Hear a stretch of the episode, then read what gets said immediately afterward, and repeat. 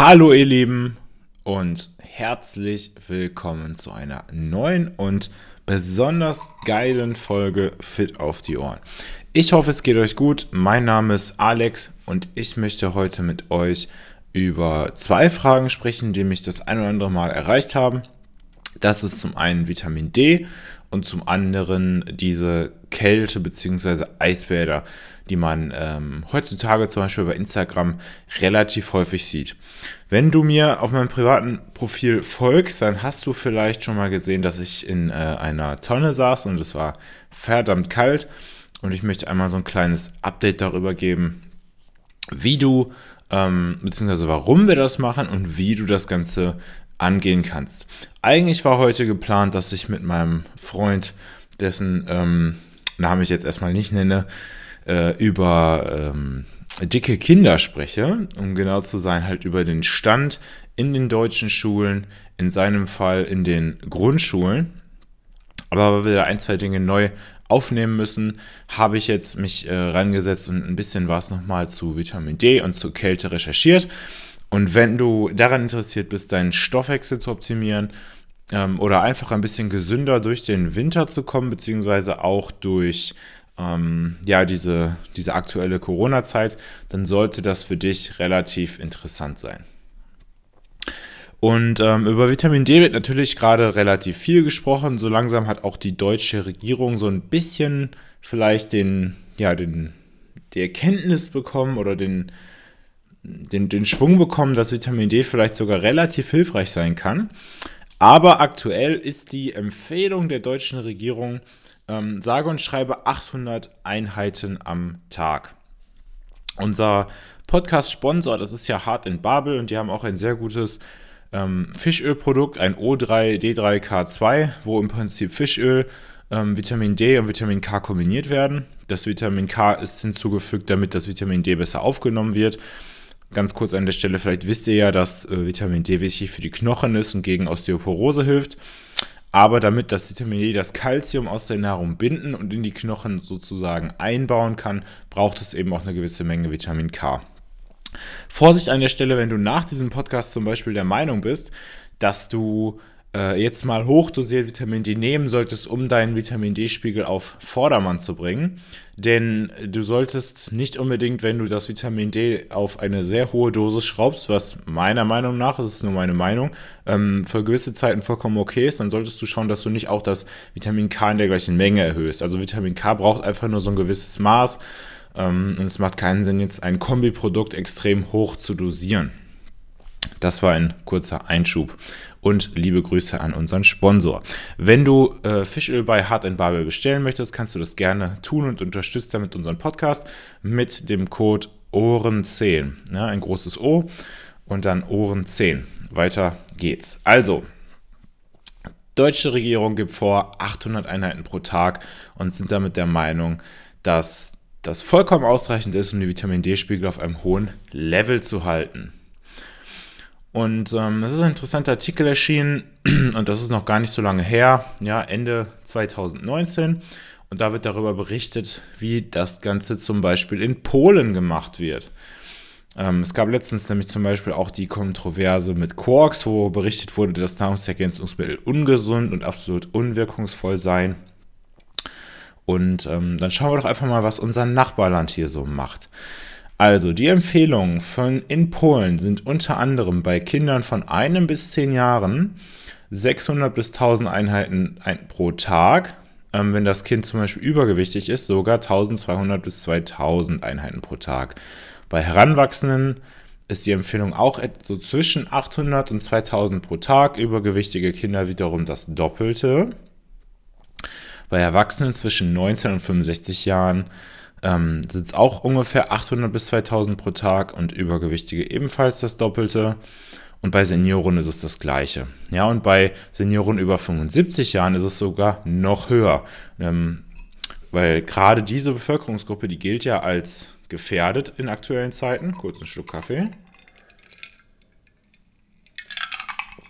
Ah, Entschuldigung. Diese Bevölkerungsgruppe gilt gerade als gefährdet und ähm, ich kann aus eigener Erfahrung sagen, dass das Vitamin D dem Immunsystem sehr, sehr gut tut. Also, Kleinigkeiten lassen wir jetzt mal raus. 2000 bis 4000 Einheiten pro Tag. Und das einfach so. Ja. Aber noch viel, viel wichtiger ist, was hier empfohlen wird ähm, bezüglich der Blutwerte. Ähm, wenn du zu deinem Arzt gehst und Vitamin D bestimmen lässt, was meines Wissens nach nicht zum Standardprozedere gehört, also du musst ihn explizit darauf hinweisen, ähm, dann geht es dabei um den Wert der Konzentration von 25 Klammer auf OH Klammer äh, zu D. Also nochmal 25 Klammer auf OH Klammer zu D. Ähm, so wird das Vitamin D im Blut genannt. Und hier wird gesagt, wenn du 20 bis 30 Nanogramm Vitamin D pro Milliliter Blut hast, ist das ein suboptimaler Zustand. Ja? Optimal ist das Ganze erst ab 30 bis 50 Nanogramm pro Milliliter und einen hohen Spiegel hast du ab 50 bis 75 Nanogramm pro Milliliter. Also das sind deutlich ähm, höhere Werte, als es in, in Deutschland ist. Und wenn du, wenn du mal dahin schaust, wo es etwas extremer ist, das mache ich persönlich immer ganz gerne, wenn ich zum Beispiel gucken möchte oder überlegen möchte, was wäre wohl die beste Technik für eine Übung im Gewichtheben, dann schaue ich mir lieber die Weltelite an, zum Beispiel die chinesischen Gewichtheber. Und hier könntest du dann sagen, okay, dann gucken wir uns doch mal ähm, zum Beispiel die Naturvölker in Afrika an, die das ganze Jahr Sonne haben. Ja, die haben auch ungefähr Werte von 70, natürlich ohne Vitamin D zu supplementieren. Aber diese Maßnahme, die macht halt auch Sinn, wenn du zum Beispiel schauen möchtest, okay, was macht denn gesunde Völker aus? Das heißt, diese sogenannten Blue Zones, also die Regionen auf der Welt, wo die Menschen am längsten leben. Da haben wir auch schon mal drüber gesprochen in der einen oder anderen Folge. Das wäre dann zum Beispiel auf Hawaii oder eben einer dieser Stämme in Afrika, deren, dessen Namen ich gerade leider nicht im Kopf habe. Aber ähm, ja, wie, wie, also ich möchte einmal so ein bisschen sagen, wie ich denn zu diesen Empfehlungen stehe. Ich persönlich finde es etwas ähm, fragwürdig, dass das so, ähm, ja, so, so vorsichtig mit diesen Empfehlungen umgegangen wird. Denn ich kann aus eigener Erfahrung sagen, dass es dir nicht schlechter gehen wird, wenn du etwas mehr Vitamin D nehmen würdest.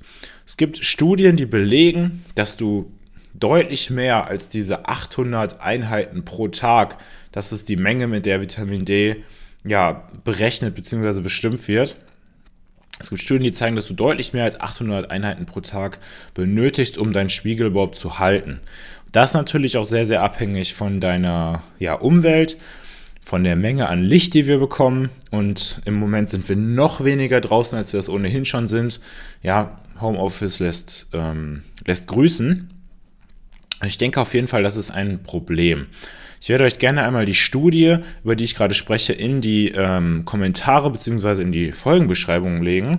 Und ähm, da zeigt sich ganz gut, dass wir eigentlich so um die 5000 Einheiten pro Tag bräuchten, um unseren Spiegel zu halten. Wie gesagt, das ist nicht meine Empfehlung, das ist nur das, was diese Studie zeigt.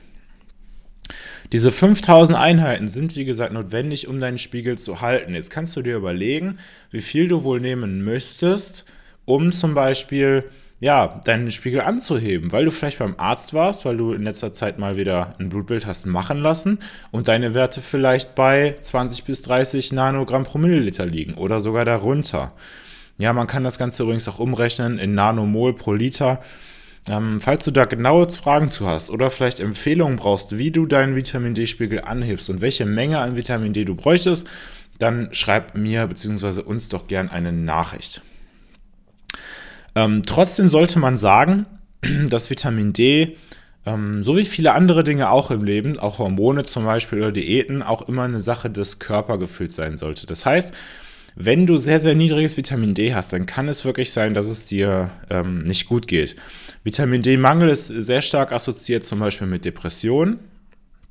Und ich kenne in meinem privaten Umfeld sogar jemanden, der seine ähm, Depressionen, die ihn über viele Jahre verfolgt haben, ja, mehr oder weniger geheilt hat durch die Tatsache, dass er endlich mal gemerkt hat, er müsste Vitamin D nehmen und ähm, dann praktisch nicht mehr auf seine Medikation angewiesen war. Auch das keine Empfehlung von mir, dass es alle Depressionen halt, nicht falsch verstehen, aber es kann durchaus deine Laune und deine Stimmung verbessern. Und ähm, die Sache ist halt die, dass das äh, Vitamin D ja nicht das einzige ist, das über, über Licht funktioniert.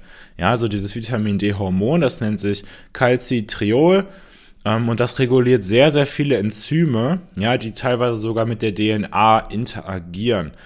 Und wir Menschen, wir sind ja alle sehr, sehr unterschiedlich und es gibt viele verschiedene Gene und jeder Mensch hat gewisse Polymorphismen, also Abwandlungen von gewissen Genen, die zum Beispiel dazu führen können, dass wir mehr oder weniger Vitamin D benötigen als andere. Und das kann auch natürlich mit unserer Hautfarbe zusammenhängen. Das heißt, wenn du eine dunklere Hautfarbe hast, du lebst in unseren, jetzt mal westlicheren Gefilden, wo nicht so viel Sonne scheint, dann benötigst du wahrscheinlich deutlich mehr Vitamin D als jemand, der eine sehr, sehr weiße Haut hat und damit potenziell mehr davon aufnehmen kann. Ne? Wahrscheinlich weißt du es bis zu dieser Stelle schon. 80 Prozent unseres ähm, Vitamin Ds, das der Körper produziert, kommen aus der Sonne, werden dann unter anderem in der Leber gebildet. 20% kommen aus der Ernährung, das wären dann zum Beispiel ja, eher so Vitamin D2 für die pflanzlichen Quellen und äh, Vitamin D3 eher so für die tierischen Quellen, zum Beispiel Fisch oder Eier. Aber wie gesagt, das ist wirklich ähm, stark unterzuordnen.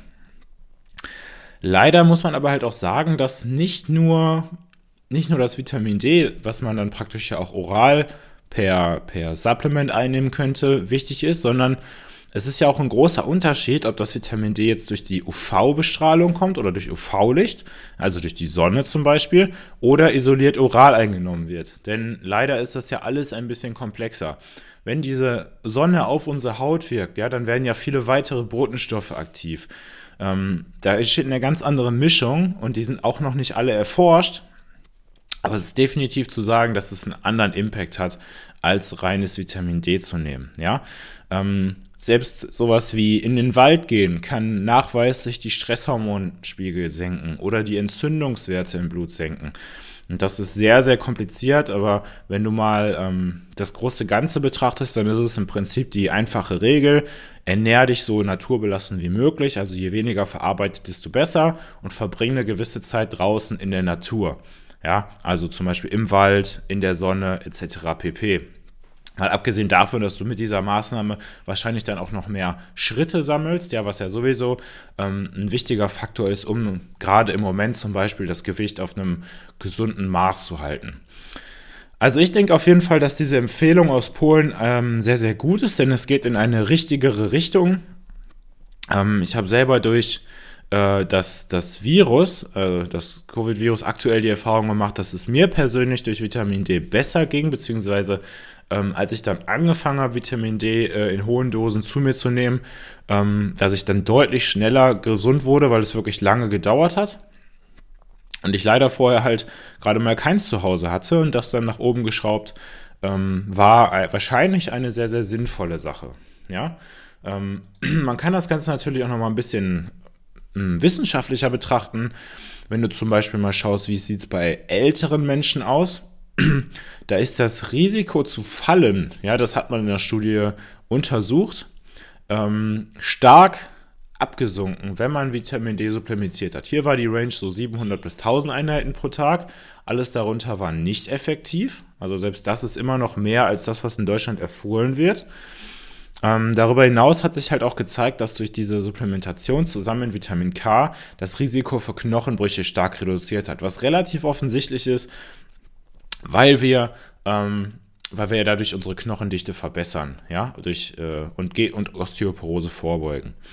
Ähm, bei einer Supplementation von ähm, 1000 Einheiten pro Tag oder auch etwas mehr konnte man zeigen, dass, die, dass das Risiko für äh, Herz-Kreislauf-Erkrankungen gesunken ist ähm, man konnte zeigen, dass sich Asthma-Attacken durch Vitamin D-Supplementierung reduziert haben. Man konnte zeigen, dass der Blutdruck gesunken ist durch Vitamin D-Supplementierung. Man konnte zeigen, dass das Körperfett gesunken ist. Ähm, wie gesagt, man konnte zeigen, dass auch die, ähm, die, die Knochenbruchrate gesunken ist. Die Rate an Infektionen im, ähm, ja, im, im, im Nasen-Halsbereich gesunken ist und dass ähm, zum Beispiel alte Menschen deutlich besser, so hat man es jetzt Functionality genannt, also alte Menschen funktionieren sozusagen besser, ähm, wenn sie mehr Vitamin D im Blut haben. ähm, oder wenn sie oder wenn verletzte Menschen äh, mehr Vitamin D im Blut haben, geht es ihnen in der Regel besser. Das heißt, ähm, sie können besser ihre Muskeln und eure, ihre neuralen Funktionen ansteuern. Generell zeigt Vitamin D, dass wir seltener sterben. Das klingt jetzt ein bisschen hart, aber All-Cause Mortality, also generell heißt es, die Chance zu, zu sterben, zum Beispiel dadurch, dass wir fallen etc. pp. sinkt. Bei äh, heranwachsenden Kindern ähm, ist Vitamin D einflussreich auf die Körpergröße, das heißt, genug Vitamin D bedeutet, dass wir länger wachsen. Das Risiko für Influenza sinkt. Ja, das war zwar nur ein kleiner, also meiner, meiner Improvement, also ein moderates, leichtes, eine leichte Verbesserung, aber immerhin sollte man das im Hinterkopf behalten. Bei Diabetikern wurde die Insulinsekretion verbessert, das heißt, sie schütten mehr Insulin durch die Bauchspeicheldrüse aus, was ebenfalls etwas Gutes ist als Diabetiker, als Typ 2 Diabetiker. Die Insulinsensitivität wurde verbessert, was ebenfalls etwas Gutes ist, weil der Körper dann nicht mehr so viel davon ausschütten musste. PMS wurde verbessert, das heißt, Frauen, die ähm, postmenstruale ähm, ja, mit Problematiken zu kämpfen haben, alles, was irgendwie mit der Periode zusammenhängt, das Wohlbefinden, der Schlaf, äh, Hautunreinheiten etc. wurden besser durch Vitamin D-Supplementierung. Und bei Männern, bei denen man 3332 Einheiten genutzt hat, ja, und zwar das gesamte Jahr über, also weder nur im Winter, sondern wirklich komplett straight durch, konnte man zeigen, dass ähm, das Testosteron gestiegen ist. Also alles in allem lässt sich sagen, dass Vitamin D wirklich ein maßgeblicher Faktor ist, um alle möglichen Parameter im Körper zu verbessern. Ich könnte jetzt noch weiter erzählen, weil hier sind so viele Studien über Vitamin D, zum Beispiel das Risiko für Multiple Sklerose, was sinkt, Asthma sinkt, die Blutzuckerkontrolle verbessert sich, das heißt, wir haben nicht so einen Heißhunger, keine Blutzuckerschwankungen und, und, und aber ich möchte euch jetzt nicht zu viel damit langweilen. Also, ähm, wie gesagt, schreibt mir gerne ähm, bei, bei Fit auf die Ohren auf Instagram eine Nachricht. Wenn du uns noch nicht folgst, würde ich mich da sehr darüber freuen, dass du einen Follow oder ein Like da lässt. Und dann können wir vielleicht einmal besprechen, wie deine Vitamin D-Supplementierung aussehen könnte. Und jetzt kommen wir zum zweiten Teil dieser Folge. Ich, wie gesagt, wir haben relativ viele Fragen dazu bekommen, warum so viele Menschen im Moment kalt duschen oder äh, sich in irgendwelche kalten Gefäße setzen, inklusive mir übrigens. Und ähm, das Ganze hat damit angefangen, dass wir uns eigentlich, mein Nachbar und ich, eine, eine Eistonne kaufen wollten, also eine Gefriertruhe. Und die haben wir dann gebraucht bei eBay Kleinanzeigen gekauft, aber die war leider kaputt und ähm, das Kabel war abgeschnitten und äh, ich war der Meinung, wir sollten die nicht mitnehmen und der nette Herr hat uns erzählt, die würde natürlich noch funktionieren und das mit dem Kabel wäre nur ein Zufall. Aber natürlich hat sie nicht funktioniert. Hat sich dann herausgestellt, dass das Kabel wieder erneuert wurde. Der Plan war dann eigentlich, das Ganze an eine Zeitschaltuhr anzuschließen, das ungefähr ja zur Hälfte mit Wasser zu befüllen und äh, durch diese Zeitschaltuhr dann im Prinzip dafür zu sorgen, dass das Wasser nicht ganz gefriert, sondern nur sehr, sehr kalt ist. Hat nicht funktioniert, deswegen dann in diesem Winter mit einer einfachen Regentonne. Und äh, was das Ganze bewirken soll, ist die sogenannte kalte Thermogenese. Ja, kalte Thermogenese heißt, dass du deinen Stoffwechsel bzw. deinen Körper herunterkühlst. Ähm, bei einem gesunden Körper ist die Temperatur ja ungefähr bei 37 Grad. Ja, da funktionieren unsere Stoffwechselprozesse optimal. Da äh, haben wir keine Zellschäden. Und wenn jetzt durch die kalte Umgebung im Prinzip diese, diese Temperatur in Gefahr ist, dann muss es natürlich zu irgendeiner Reaktion kommen. Und das passiert in erster Instanz durch die Haut, ja, und beginnt dann zum Beispiel damit, dass die Muskeln anfangen zu zittern. Das kennt wahrscheinlich jeder von euch. Da muss man aber schon ziemlich stark für frieren. Das Ganze nennt man dann muskuläre Thermogenese. Also Thermogenese ist alles, was irgendwie mit Wärmeerzeugung zusammenhängt. Es gibt zum Beispiel auch den thermogenetischen Effekt des Essens wo es so ist, dass Proteine den mit Abstand höchsten Effekt haben und damit dann praktisch auf Deutsch gesagt ist, dass du durch das Essen von Eiweiß mehr Energie verbrennst als zum Beispiel bei Kohlenhydraten oder Fetten. Nicht falsch verstehen, nur weil du Protein isst, heißt das nicht, dass du mehr ähm, verbrennst, als du gerade aufnimmst, aber ein Faktor von ungefähr 20 bis 30 Prozent deines Proteinkonsums wird einfach schon verbrannt durch das Verarbeiten der Proteine. Einer der Gründe, warum Protein sehr satt macht und Diäten mit hohem Proteinanteil generell die größten Erfolge in Studien zeigen. So, und neben dieser muskulären Thermogenese gibt es noch eine zweite Möglichkeit, Wärme zu erzeugen. Ja, und ähm, früher dachte man, das wäre lediglich bei Nagetieren oder Kleintieren der Fall. Ähm, äh, Kleinkindern der Fall, Entschuldigung, Nagetiere und Kleinkinder. Aber auch Erwachsene können das. Und zwar ist das die sogenannte kalte Thermogenese beziehungsweise die chemische Thermogenese. Und das findet im sogenannten braunen Fettgewebe statt. Das findet sich hauptsächlich im Schultergürtelbereich ähm, und das Fett, das Körperfett beziehungsweise Fett in unserer Blutbahn wird dabei oxidiert und Wärme erzeugt. Das bedeutet, normalerweise würde man sagen, alles, was im Körper irgendwie stoffwechselaktiv ist, die Muskulatur. Und das sogenannte weiße Fettgewebe, das kann nicht sonderlich viel. Das bedeutet, das ist dann einfach nur da. Und ähm, ein bisschen was ist davon auch notwendig, um dem Körper zu zeigen, hey, mir geht's gut. Aber braunes Fettgewebe ist das, was auch wirklich Mitochondrien enthält. Ich sage jetzt nicht dass, äh, den blöden Satz mit den äh, Kraftwerken der Zellen. Aber Mitochondrien produzieren Energie Je mehr Mitochondrien wir haben, desto besser, desto mehr sportliche Leistung, desto mehr Stoffwechselumsatz. Äh, und wenn wir Mitochondrien in unserem Fettgewebe bilden können, dann ist das sehr, sehr gut, weil wir dann dadurch zusätzlich Kalorien verbrennen bzw. Wärme erzeugen. Wenn wir dann älter werden und daher kommt dann diese, diese Unterscheidung zwischen Kleinkindern und äh, Erwachsenen, dann sinkt diese Fähigkeit eigentlich relativ stark ab ähm, oder ist gar nicht mehr vorhanden.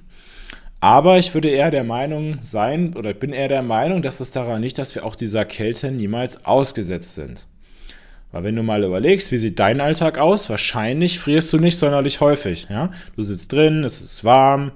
Wenn du immer noch frierst, dann ziehst du noch einen Pulli an oder noch eine Decke. Dann gibt es noch einen warmen Tee oder Kaffee. Dann gehst du raus, ziehst eine dicke Jacke an. Ich kann mich genau erinnern, wenn ich rausgehe, dann gibt es auf jeden Fall Ärger von Mama, ja, du Sommeridiot, keine Jacke an und so weiter und so fort. Aber wenn wir halt nicht frieren, dann gibt das ja in unserem Körper im Prinzip das Signal, dass auch gar nicht mehr so viel Wärme produziert werden muss. Und damit kommt dann praktisch diese Funktion dieses braunen bzw. beigen Fettgewebes, wenn man es ganz genau nimmt, zum Erliegen. Ja? Und man konnte durch Studien zeigen, dass wir, wenn wir hoher, oder ich sag mal hoher Menge Kälte, beziehungsweise wenn wir Kälte ausgesetzt sind, dass wir dieses braune bzw. beige Fettgewebe wieder aktivieren können, beziehungsweise dessen Funktion wieder steigern können. Und das Schöne an der Sache ist, dass wir auf lange Sicht damit den Grundumsatz unseres Körpers verbessern. Das heißt, wir verbrennen mehr Kalorien, ohne etwas zu tun.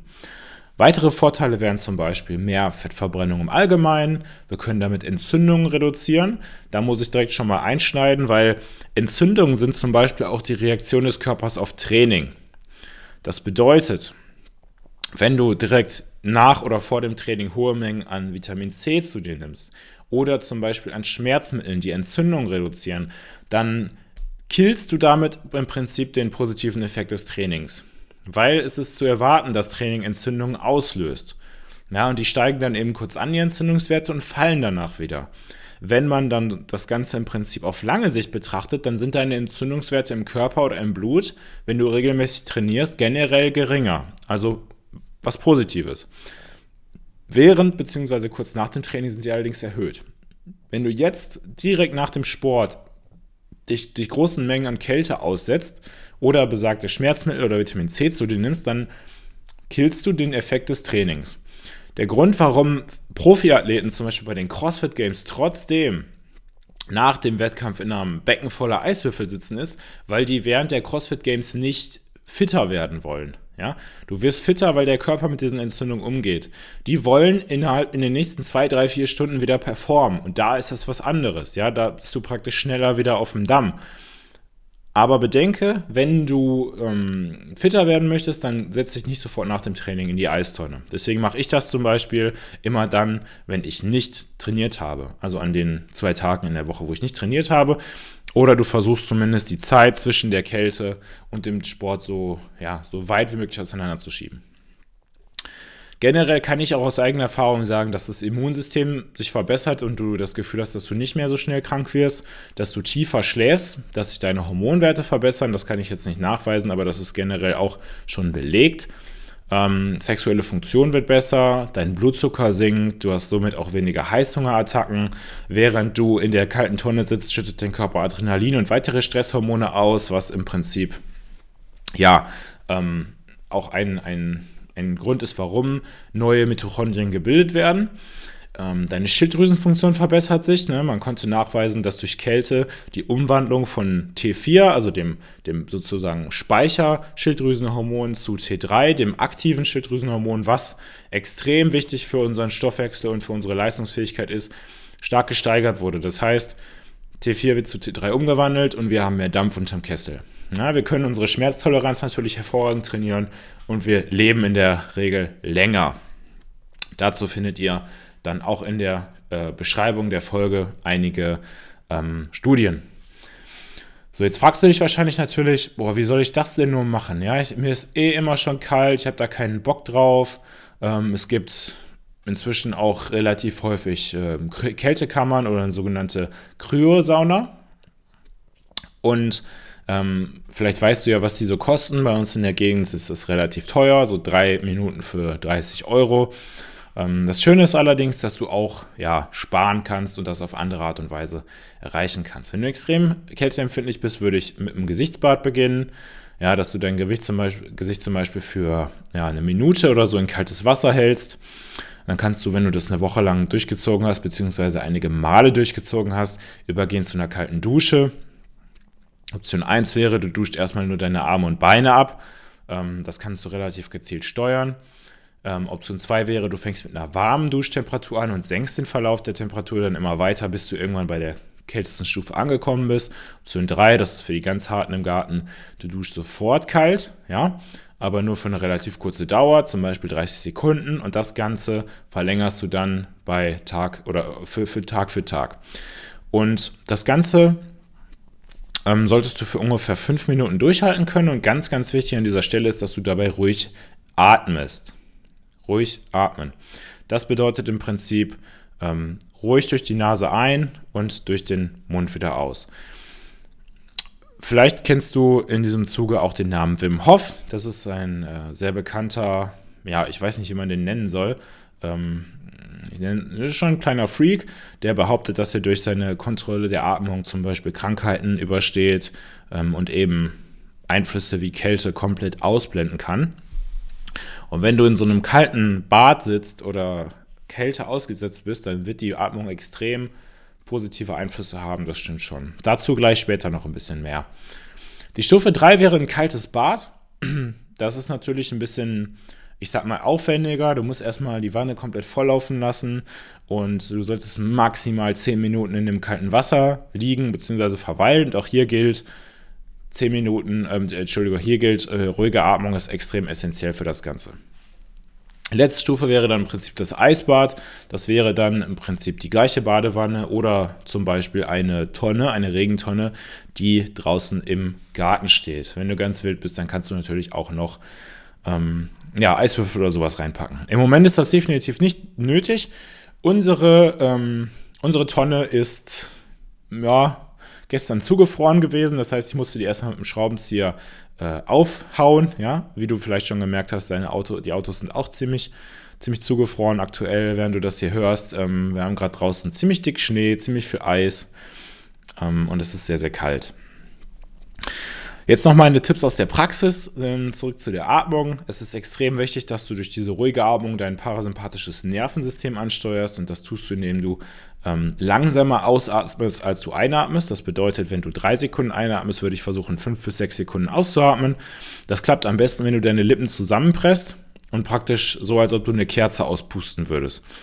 Das Ganze nicht durch die, äh, durch die Wangen, ja, also du machst nicht so, ein, so dicke Backen sozusagen, sondern du atmest aus, indem du deinen Bauch anspannst. Das machst du automatisch, wenn du nicht über den Mund atmest, also wenn du nicht über die Backen oder Wangen atmest. Ich will jetzt nicht in das Mikro pusten, aber wie gesagt, stell dir vor, du pustest eine Kerze aus, ohne dabei dicke Backen zu machen. Ähm, ich persönlich finde die Methode sofort ins Kalt auf jeden Fall besser weil es irgendwie sehr viel Überwindung kostet, ähm, erstmal von warm langsam auf kalt zu steigern und vor allen Dingen stehst du dann unter der warmen Dusche und du, du hast es so schön warm und wenn du dann auf kalt stellst, dann fühlt es sich einfach noch viel, viel kälter an. Wenn du sehr, sehr kälteempfindlich bist, dann solltest du das Ganze langsam an die Situation anpassen. Deswegen auch dieses Stufensystem, weil du sonst eben vielleicht, ja, ähm, in irgendeiner Form zum Beispiel durch einen Schock erleidest oder ähnliches oder, oder ähm, dein Herz ein bisschen anfängt zu, zu springen und sowas wollen wir natürlich definitiv vermeiden. Wenn dein Blutdruck sehr, sehr hoch ist, würde ich das Ganze auch erstmal vielleicht vorher mit dem Hausarzt besprechen. Aber ich denke, wenn du das Ganze stufenweise angehst, dann wirst du ganz gut merken, wie dein Körper darauf reagiert. Ich kann das Ganze wirklich nur sehr empfehlen. Ähm, es macht wach, es macht dich äh, tough, du frierst nicht mehr so viel. Ähm, generell macht die Kälte nicht so viel aus. Und vielleicht hast du schon gemerkt, okay, die Kälte an sich ist irgendwas Gutes oder etwas Gutes.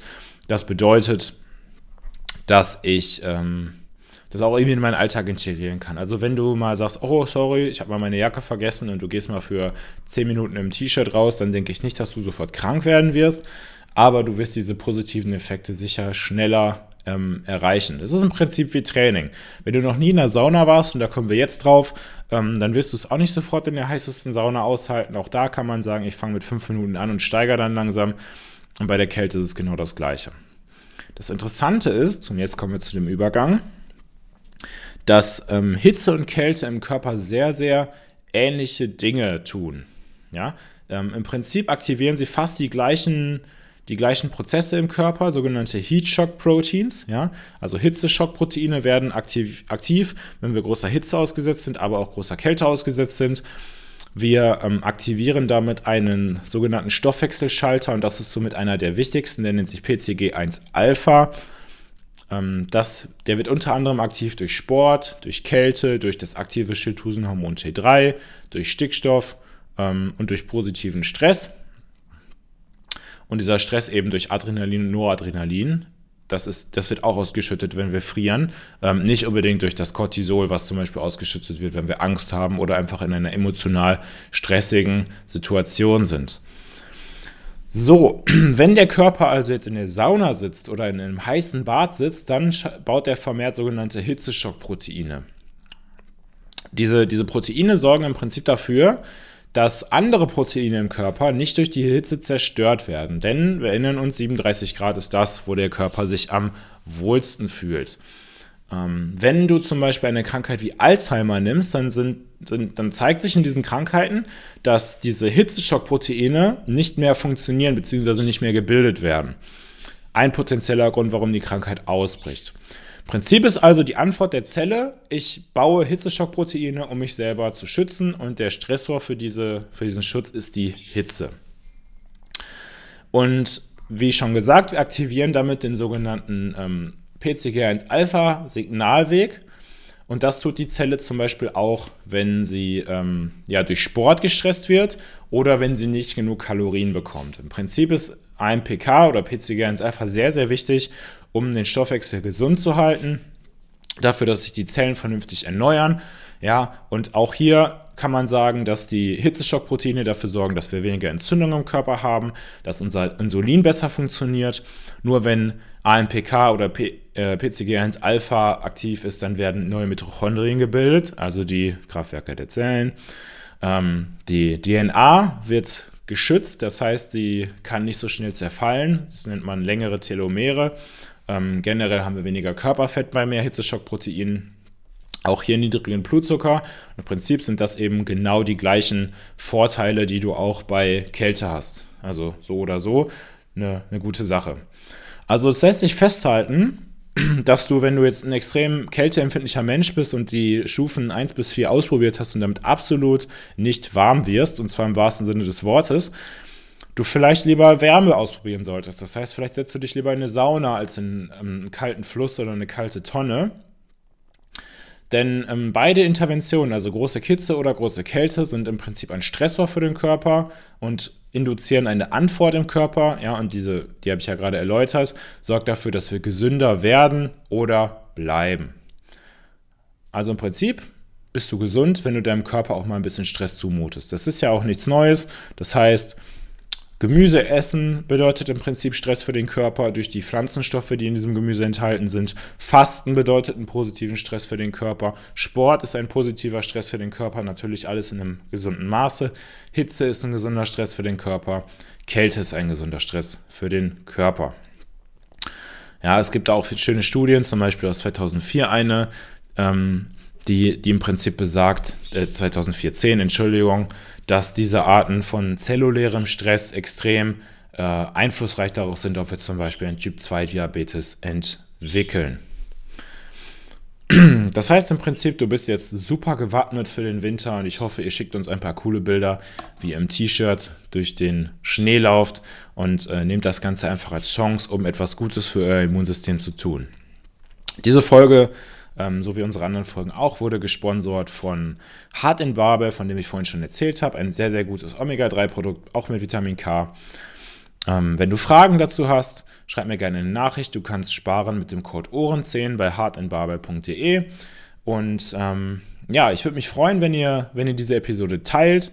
Ähm, wie gesagt, gibt es dann in der nächsten Episode weitere spannende Insights über den aktuellen Stand an unseren Schulen.